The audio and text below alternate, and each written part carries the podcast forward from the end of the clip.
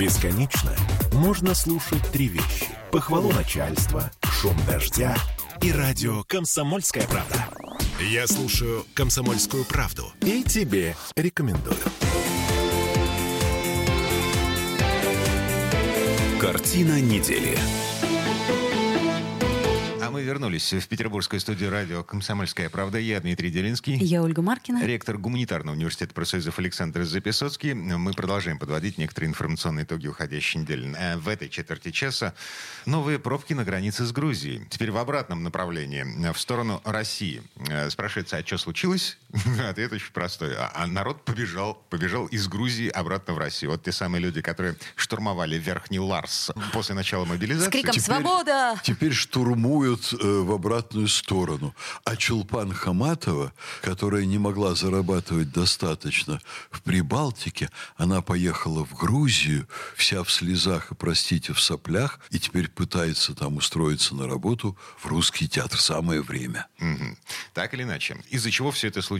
В грузинском парламенте всерьез пытались принять закон об иноагентах. Внезапно выяснилось, э, ну, по факту, что э, половина страны — это иноагенты. Ну, по крайней мере, те люди, которые всерьез опасаются того, что им присвоится такой статус со всеми вытекающими отсюда последствиями. Это я утрирую, я понимаю, что... Утрируете, утрируете. Да.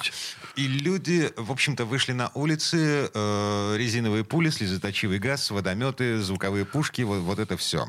Народ начал протестовать. Ну, не надо объ- народ, Дмитрий, ну, народ. Это вот как народ выходил на Майдан в Киеве. Народ. Там э, несколько десятков тысяч человек, которым проплачено, выходили бузить против Януковича. А отойди на три квартала, уже никакой бузы там не было. И были в Киеве рестораны, которые спокойно, прекрасно работали. А, Народом там и не пахнет. Там Тбилиси пахнет 2023. Значит, десятки тысяч людей штурмовали парламент и таки добились своего. Грузинские власти отменили идею э, сделать все как в России. Ну, как, ми- Десятки как тысяч. минимум президент сказала, что я Да. наложу вето, и тут же парламент сказал, «А, ну, вообще мы передумали, что-то как-то шумновато. Хотя мне непонятно изначально, а зачем они пытались принять И, и зачем это все вообще, вот этот Вот зачем? замес? То есть откуда э, зерно упало? Я, честно говоря, не Значит, поняла. давайте все-таки назовем более точно тех, кто штурмовал парламент, десятки тысяч проплаченных агентов Соединенных Штатов Ну, это Америки. ваша версия. А почему моя версия? Ну. Там история достаточно простая, и картина достаточно понятна. Если вы позволите, я ее вам опишу. Давай. Давайте.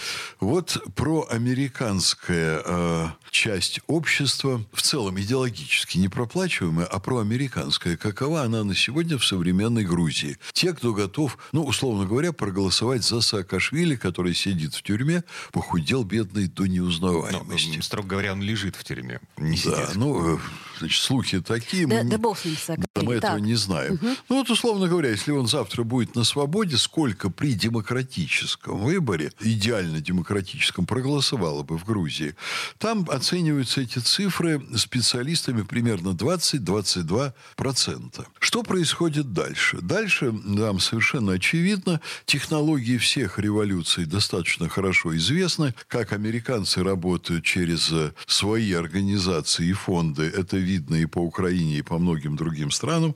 Кстати, очень впечатляюще это было в Сербии. Под влиянием вот такой деятельности как раз сербы издали Милошевича. Это было концом Югославии. То есть методы в определенных ситуациях достаточно эффективны. Демократически выиграть невозможно. В результате подрывной работы выиграть можно. Мы находим какую-то точку, э, точку бифуркации, раскачиваем общество вокруг этой точки Ну, не бифуркации. мы, умоляю вас. Ну, только, не мы с вами. Условные Дмитрий, мы. значит, демократически выиграть нельзя. Методами подрывной работы выиграть можно. Так же, как, кстати, теми же методами Саакашвили пришел к власти. Только тогда грузинам еще не было понятно, что это им принесет. Революция рос. Да, революция рос, это все было. Вот. И, ну что же, это означает, что американцы, Грузия маленькая страна, впрыскивают туда сравнительно маленькие деньги. Это, ну вот на Украину они за там где-то 14 лет, ну, с 2001 по 2014 год, потратили 5 миллиардов долларов. Это страна огромная, деньги очень маленькие. Сейчас, по их же там цифрам, они потратили за один год 100 миллиардов или там 120 миллиардов, вот такой порядок цифр, на поддержание войны Украины с Россией. А так они за 5 миллиардов взяли власть на Украине, вот еще раз скажу, с 2011 по 2014 год 5 миллиардов стоило взять власть на Украине. Они это сделали. Грузия небольшая страна, поэтому это даже... Меньше 4 миллионов населения. Это даже им надо потратить не десятую часть этих денег, а, ну, наверное, двадцатую, тридцатую часть этих денег проплатить, организовать там сотни американских организаций, которые работают в их пользу и готовы в любой момент вывести людей на улицу. Зачем? Эти... Зачем? Взять власть и вернуть Саакашвили из тюрьмы, захватить власть и устроить абсолютно проамериканское правительство, которое установит э, режим фактически войны с Россией угу. и будет заниматься оттуда антироссийскими действиями. Погодите, я не понимаю, а сейчас у нас что, не антироссийский режим в Грузии? У нас э, на минуточку дипломатических отношений нет. Мягко у нас скажем. самолеты не давайте летают. Мы Уже не давно. Будем, давайте мы не будем это называть антироссийским режимом. Э, та партия, которая взяла власть, она, может быть, не очень дружественна России, и вот та группировка, но она не находится в антагонистических противоречиях, идет постепенное смягчение, медленное, но постепенное. А ведь Соединенные Штаты чего хотят от Грузии? Они хотят практически открытия второго фронта. Вообще, если бы там еще началась какая-нибудь заваруха военная... Абхазия, Южная Осетия, вот это Да, все. со стороны Грузии Соединенные Штаты были бы просто счастливы. Это очень сильно повлияло бы, опять-таки, на страны типа Казахстана. Они стали бы более сговорчивыми, покладистыми.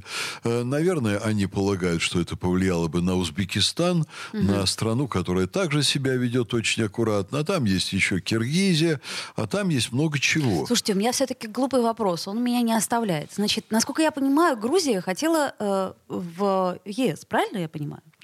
Да. Хотела, Тихонько, собиралась. тихонько. Неважно. И тут они вдруг лоббируют закон об иноагентах. То есть это такая как бы странная логика. Да То есть нет, я куплю Олечка. билет и пойду пешком. Олечка, нет никакой странной логики. Нынешняя грузинская власть хотела бы удержать себя у власти.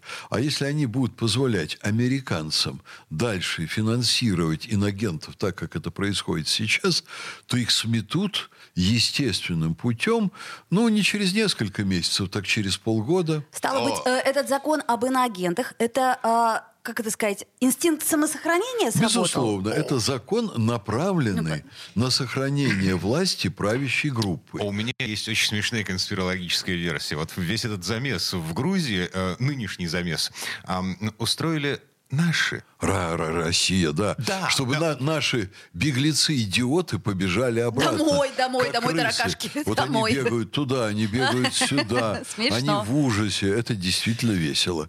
Вот. Но э, это уж слишком такая экстравагантная версия.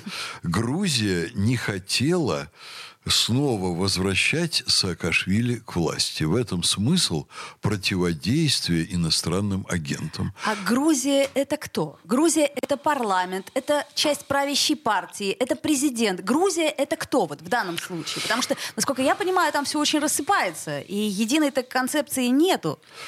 Э, Там единой концепции действительно нет, но очевидно, что сторонников ныне действующей, ныне руководящей партии, которая имеет большинство в пар- парламенте, достаточно много, чтобы именно эта партия выигрывала на выборах.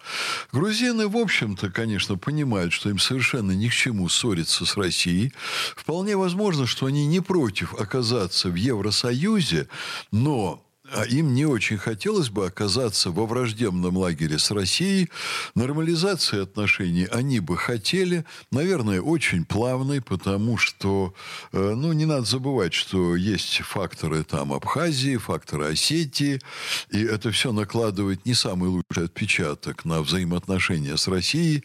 Понятно, что Грузия это обратно не получит, но примириться грузинам с потерей этих территорий очень сложно, поэтому там далеко не все просто. И есть вот грузинское самосознание, которое чувствует себя оскорбленным тем, что оттуда ушли вот эти регионы, и от самой Грузии уже почти ничего не осталось, крошечная страна. Поэтому мы ни от какого там правительства не можем ожидать, что они побегут с нами обниматься. И вполне достаточно того, что они занимают сейчас сдержанную, взвешенную позицию, что как раз Западу и совершенно не нравится. А, на всякий случай, э, я сейчас вспомнил, э, основатель и лидер э, правящей партии Грузии, бывший президент Грузии, вот тот, что был предыдущим. А не эта женщина. Да, Бедзина Иванишвили, Да. на минуточку, российский бизнесмен, человек, который сделал себе капитал в России, в Москве. Слушайте, там, наверное, если не половина, то четверть Грузии э, российские бизнесмены, ну, по крайней мере, в том смысле, в котором урожай мандарина они продавали каждый год в Россию, и за этот счет пол Грузии там проживало. А вина? собственно, вина и так далее. А Экономически, экономически, они, безусловно, очень заинтересованы в отличных отношениях. А туризм, а вот те люди, которые к ним тогда приехали, а сейчас побежали оттуда, это же все деньги, которые туда Безусловно, пришли. безусловно. Поэтому Цены там экономически, вот так же, как Финляндия, например, они очень заинтересованы в отношениях с Россией. Но Соединенные Штаты так просто ни Грузию, ни Финляндию не отпустят. Надо еще пройти этим странам через огромные неприятности, прежде чем ну, вот этот дряхлеющий слон под названием Соединенные Штаты, он окончательно плюхнется на пузо, ноги в сторону, хвост назад. Мы не доживем, Александр Сергеевич. Доживем, мальчика. Вот. Оптимист Но Записоцкий. я не оптимист, я все-таки имею достаточно много информации. А мы дожили до рекламы, извините. Прерываемся Уже буквально на хорошо. пару минут. Картина недели.